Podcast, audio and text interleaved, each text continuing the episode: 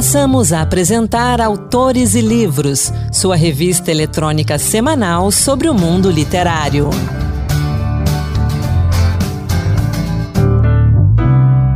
Olá pessoal, sou Anderson Mendanha e esse é o Autores e Livros Dose Extra, que toda semana traz para você um pouco do mundo da literatura e da cultura.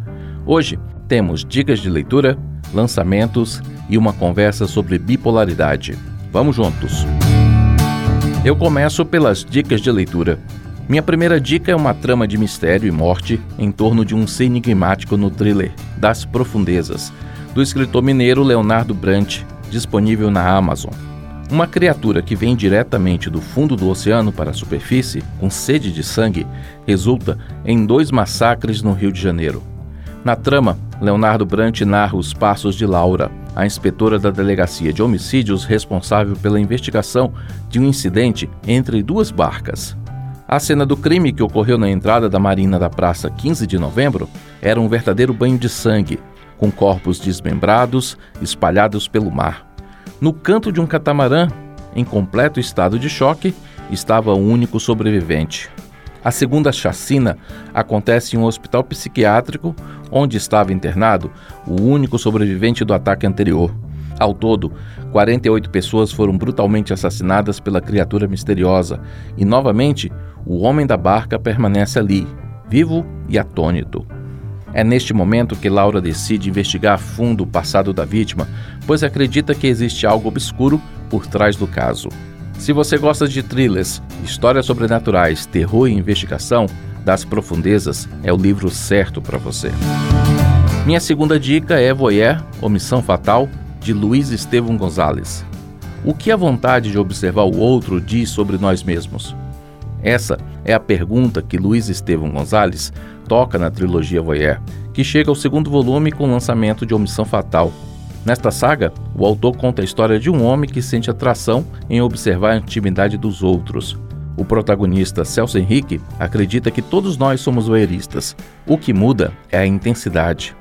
Luiz Estevam Gonzalez coloca lentes de aumento em acontecimentos que os leitores podem preferir acreditar que não existem, como a invasão de privacidade e a exploração sexual infantil. Para fechar as dicas, eu indico dois livros sobre Mário de Andrade, uma das principais figuras do modernismo na nossa literatura.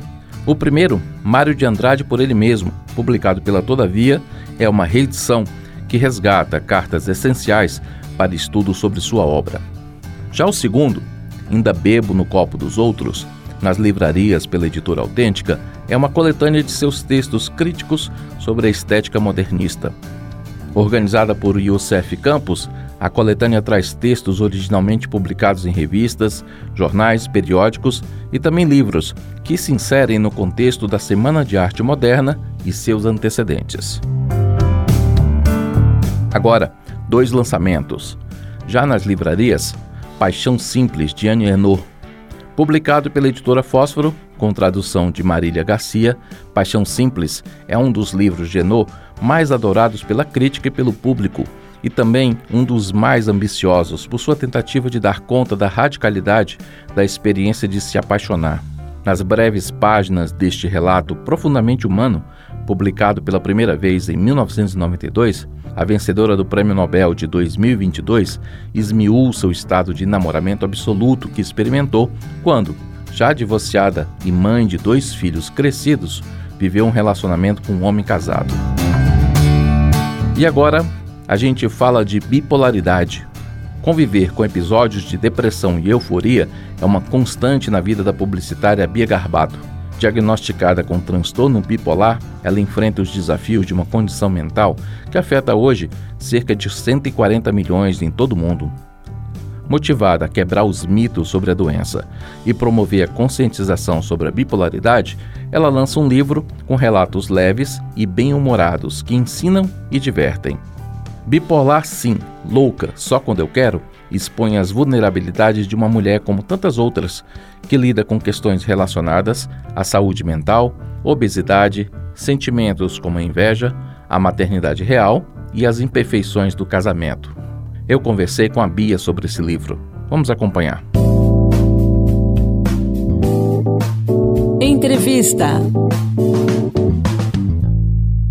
Bia, bem-vinda ao Autores e Livros. Obrigada, Anderson.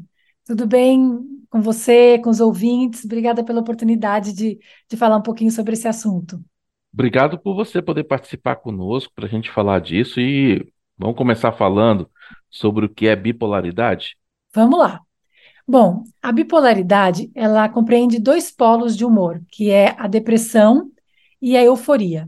A depressão, acho que a gente já conhece um pouco, é, apesar das pessoas terem a ideia de que a depressão é apenas tristeza e vem acompanhada de choro. E não necessariamente é isso. A depressão, principalmente a bipolar, é uma falta de energia muito grande, um desânimo, um pessimismo, uma angústia. Então, realmente é um estado muito ruim. E, em contraponto, a gente tem a euforia, que também é chamada de mania, que é um estado onde o humor da pessoa fica muito elevado.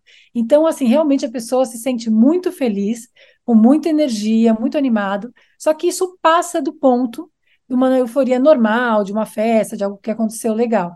Então, a pessoa fica inconsequente, com uma autoestima e uma autoconfiança muito grande, achando que é genial, que é inteligente, que pode tudo, que tem superpoderes, inclusive. Uhum. E isso é, acaba é, fazendo um descolamento da realidade.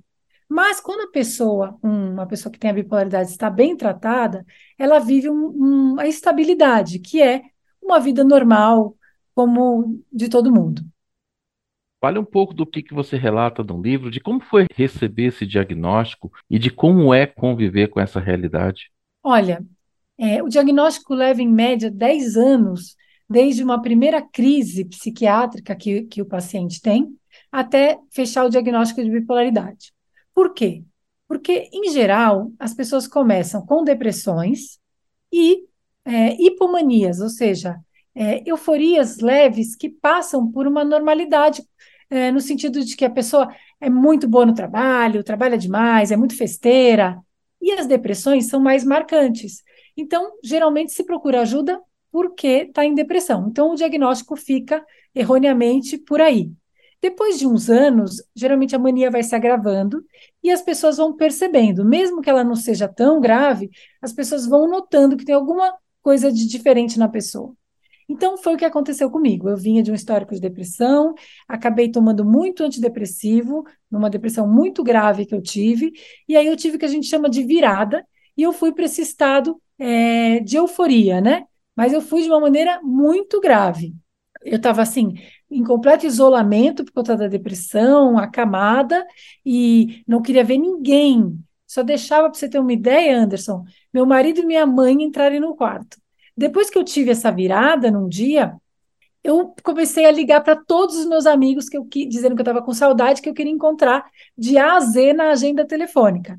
Então você vê realmente esse contraste dos dois momentos. Mas ao contrário do que as pessoas pensam, não é uma, umas mudanças rápidas de humor, que as pessoas falam assim, ah, fulano é, é, muda de opinião toda hora, ah, a uhum. pessoa é, é duas caras, é falso, tem dupla personalidade. Não. Os episódios, eles são mais longos, principalmente a depressão. A, a euforia tem que ter pelo menos um episódio de é, duas semanas nesse estado para poder ter esse diagnóstico. Então, assim, o diagnóstico para mim é um misto, né, de é, puxa vida, o que, que é isso? Eu tenho transtorno bipolar, eu sou bipolar, e, e aquela coisa do estigma, né, da loucura e ao mesmo tempo me acalmou, porque eu vinha de um sofrimento muito longo e a gente não sabe se a gente é preguiçoso, se a gente não tem vontade de trabalhar ou se a gente tem. É, então fica uma personalidade realmente que não é dupla personalidade, mas você fica é, tendo é, nuances diferentes de energia e tal. Então, quando eu veio o diagnóstico, me acalmou, porque uma vez com o diagnóstico, a gente tem um tratamento, né? Para tudo. Então, por exemplo, a pessoa é diabética, ela se medica e ela vive uma vida normal. Então, o bipolar é isso. Medicado, ele, como um diabético, vive uma vida normal. E todo mundo acha que o pior do, da situação é a depressão, né? Mas a euforia também não é fácil de controlar. Para o paciente, a depressão é, de longe, a pior coisa. Porque a depressão é uma dor é, da alma, sabe? É uma coisa que incapacitante, que gera muita culpa, muita vergonha. Agora, A euforia, ela é pior para os outros, para os familiares, porque a pessoa pode, inclusive, ficar mais irritada, mais agressiva. A pessoa pode chegar para o chefe e falar que ele não sabe de nada, que ela sabe de tudo, que ela é incrível, que ela é melhor que ele. E aí ela se compromete no trabalho. A pessoa pode. É, um sintoma muito comum é a compulsão por compras. Então, a pessoa pode comprar. É, teve até um, uma, uma pessoa que me contactou, que tem a doença, que me falou que ela decidiu comprar todos os perfumes florais do mercado. E ela comprou. Então, assim, a, a, o, a pessoa em crise, ela adquire dívidas. Então, você imagina num casamento o quanto isso pesa, né, para a família. Então, realmente, acho que a euforia ela é grave e ela compromete principalmente a, as outras pessoas, sobretudo os familiares. E a depressão, é, ela ataca diretamente o paciente. E a sua convivência com a depressão? No livro, em dois pontos diferentes, você diz algo assim. No, na segunda parte diz assim, abre aspas. A depressão dorme comigo, eu conheço bem a danada. No começo ela me toma de assalto, nocaute, para a cama. Hoje não. Eu dou uma dor à briga. Como é conviver com essa depressão? Todo dia é uma briga ou toda vez é uma briga? É, é assim, Anderson. É um processo é, de você se tratar e chegar na estabilidade. Eu, felizmente, hoje estou estável já faz um bom tempo, então eu tenho a confiança de que seguindo nesse esquema que eu estou, vou continuar. Então, quando eu falo é, que a depressão me dava um nocaute, isso é um fato, e que eu tenho que lidar com ela e com a doença da transtorno bipolar todos os dias. Como eu lido? Eu tenho que manter ela sob controle, né? Então, é, o tratamento é o seguinte: é med medicamentoso por um médico. Então, isso é importante, porque tem muita gente que não adere ao tratamento. Isso é uma campanha muito grande, mundial. Então, a adesão ao tratamento é, medicamentoso é fundamental. É, psicoterapia, é, quando, quando possível, para saber lidar com, com a sociedade, com o mundo, com essas oscilações de humor, e principalmente estilo de vida, que é sono, principalmente regrado, assim, sei lá, de sete a oito horas, dormir cedo, é, exercício, já é provado que é bom para tudo, né? Mas para transtornos mentais também é fundamental. Evitar substâncias como álcool, como cafeína, é, a cafeína é interessante, né? Porque ela é um estimulante também. E, obviamente, drogas. E ter uma alimentação também legal, porque pode dar compulsão alimentar, como foi o meu caso. Você falou aí, eu cheguei à obesidade mesmo, e depois eu consegui, com um tratamento psicoterapêutico e nutrição, conseguir perder esses quilos, porque foi uma coisa que eu ganhei que foi indesejada para mim. Eu não me sentia bem. Foi um momento também de uhum. muita dificuldade é, emocional. Você falou das compulsões, né? Citou aí comida, no livro você fala de bebida, cigarro, você cita um caso que você quis comprar todos os apartamentos do prédio e você superou esses vícios. Você disse que superou a bebida, superou o cigarro, superou a comida. Inspira a gente. Como é que você superou esses vícios? O que que funcionou para você? É, eu acho o seguinte, eu não, não sou uma pessoa que tinha um problema com álcool sério, né, um alcoolismo, mas é, não é incomum que a pessoa que tem o transtorno bipolar, ela abuse do álcool. Por quê? Porque é, o efeito, a questão compulsiva, né, ou seja, as compulsões, elas são muito ligadas à doença. Então, de fato, eu comecei, imagina, você vai numa festa super animado, você vai tomar o quê, Anderson? Mate? Então você acaba você acaba realmente eh, bebendo com essa, com essa coisa de euforia. Chegou um momento que eu tinha passado por tanto sofrimento, eu consegui o diagnóstico e eu fui tratada que faltava realmente eu mudar algumas coisas. E aí, para mim, é, não é fácil para todo mundo, né? Mas para mim foi uma decisão muito importante quando eu vi os benefícios, porque o álcool faz a gente oscilar de humor. Quando eu vi os benefícios, isso me ajudou. A compulsão alimentar, como eu te contei, eu procurei ajuda uhum. e eu consegui reverter esse quadro. A compulsão por compras também é engraçado. Assim, tem uma história que uma vez é, o meu filho falou: "Mãe, compra um picolé para mim". E eu fui na praia e eu fui comprar e eu comprei todos os sabores. Porque é isso, é uma coisa que a gente não explica, sabe? Assim, eu, o meu caso, Anderson, ele é grave. O, o tipo da minha bipolaridade é o tipo 1, ele é o mais grave. O tipo 2, ele tem depressões tão severas quanto o tipo 1, mas as manias são chamadas de hipomanias. Então, são coisas, como eu te disse, que passam desapercebidas, passam como uma pessoa muito para cima. Agora, nessa gravidade, a compulsão por compras pode acontecer com, como eu te contei aí, do perfume, do prédio, do, do picolé. Imagina uma sacola aí de 20 picolés. Ele pediu Só um... para vocês dois. Só para ele. Vamos falar do livro. Como foi escrever esse livro? Como é que foi se expor por completo com esse livro? Porque você se expõe mesmo. Você conta detalhes de tudo ali, desde a adolescência, né, até mais recente, e como é que você venceu o medo de publicar? Então, o livro, ele, ele exerceu vários papéis na minha vida. Um é porque é muito comum uma pessoa ter o transtorno bipolar e esconder isso, com medo justamente desses estigmas que a gente ainda tem da loucura. Então, eu acho que uma, uma coisa que surgiu dentro de mim foi uma vontade, é, a partir de estar bem, né, de estar estável, de, puxa vida, isso não é um bicho de sete cabeças. Eu vou explicar para as pessoas que, tanto quanto uma, um paciente com hipertensão bem tratado, pessoa que tem transtorno bipolar bem tratado, ela também não é louca. Não tem, é, quando ela está cometendo atos de loucura, é porque ela está fora do normal. Mas ela pode. Eu trabalho, eu tenho um filho de 10 anos, sou casada, convivo com família e amigos, sou dona da minha casa. Então, assim, eu acho que é, o livro veio de encontro com, com, essa minha vontade de desestigmatizar.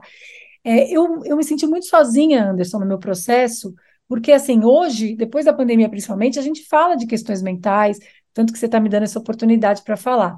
Mas, antes, quando eu tinha 16 anos, ou seja, eu tenho 42, há muito tempo atrás, assim, psiquiatra era coisa de louco. Uhum. E eu passei muitos anos sem ter pares, me sentindo a única bipolar do universo. Então, assim, hoje as pessoas me escrevem e falam, muito obrigada, porque eu não me sinto mais é, sozinho, mas que só eu tenho isso, que eu sou louco e tal. Então, essa coisa de acolher as pessoas, os familiares, mais a desestigma, desestigmação, foi, me motivou. E eu acho que uma coisa também fundamental foi eu me colocar por inteiro no mundo. Porque é muito desconfortável você ter uma parte de si que você tem que disfarçar, que você tem que guardar, sabe? Sempre justificando por que, que você não ligou, por que, que você sumiu, porque não sei o quê. Então, assim, foi um processo muito interessante e de cura mesmo, eu poder é, escrever e retomar essas histórias. E você sabe, né, Anderson, eu coloquei muita leveza, muito humor no livro. Porque, assim, a gente pode olhar por, um, por uma, uma visão pesada, sim, é uma doença complicada. Mas dá para chegar lá, vale a pena se tratar. Então, eu coloquei essa, essa linguagem mais leve, até por ter a ver comigo, porque é a minha personalidade, sou uma pessoa mais para divertida tal, e que as pessoas pudessem chegar até mim. Porque para gerar empatia, é, eu acho que a pessoa precisa ter alguma coisa que, que atraia, um humor, certo? Porque é, tem um livro pesado sobre isso, é, é, é muito difícil de um paciente ou das pessoas em geral quererem ler. Está claro pela leitura do livro, pela nossa conversa, que escrever o livro te ajudou bastante, né? Que foi, é um caminho de superação. Você já tinha comentado aí que com o diagnóstico veio a aceitação da doença e assim você encontrou um caminho, né? Complicado, perpétuo, né? De tratamento, mas escrever o livro te ajudou. E você tem visto que o livro tem ajudado outras pessoas também? Não só quem tem o transtorno, mas os familiares das pessoas também? Felizmente, sim, Anderson. Me surpreendeu o número de pessoas que têm entrado, entrado em contato comigo. Eu, pelas redes sociais, né? Meu, meu Instagram é Bia Garbato. Quem puder me seguir, eu tenho postado muita informação a respeito disso. É, e também eu disponibilizo o meu e-mail no Instagram. Então, quem quiser falar comigo, é, fica à vontade. Então, eu sinto, é, nossa, é uma felicidade mu muito grande poder ajudar as pessoas falarem, nossa, você me informou, você me, é, me ajudou a lidar com meu filho, com meu pai, com minha mãe.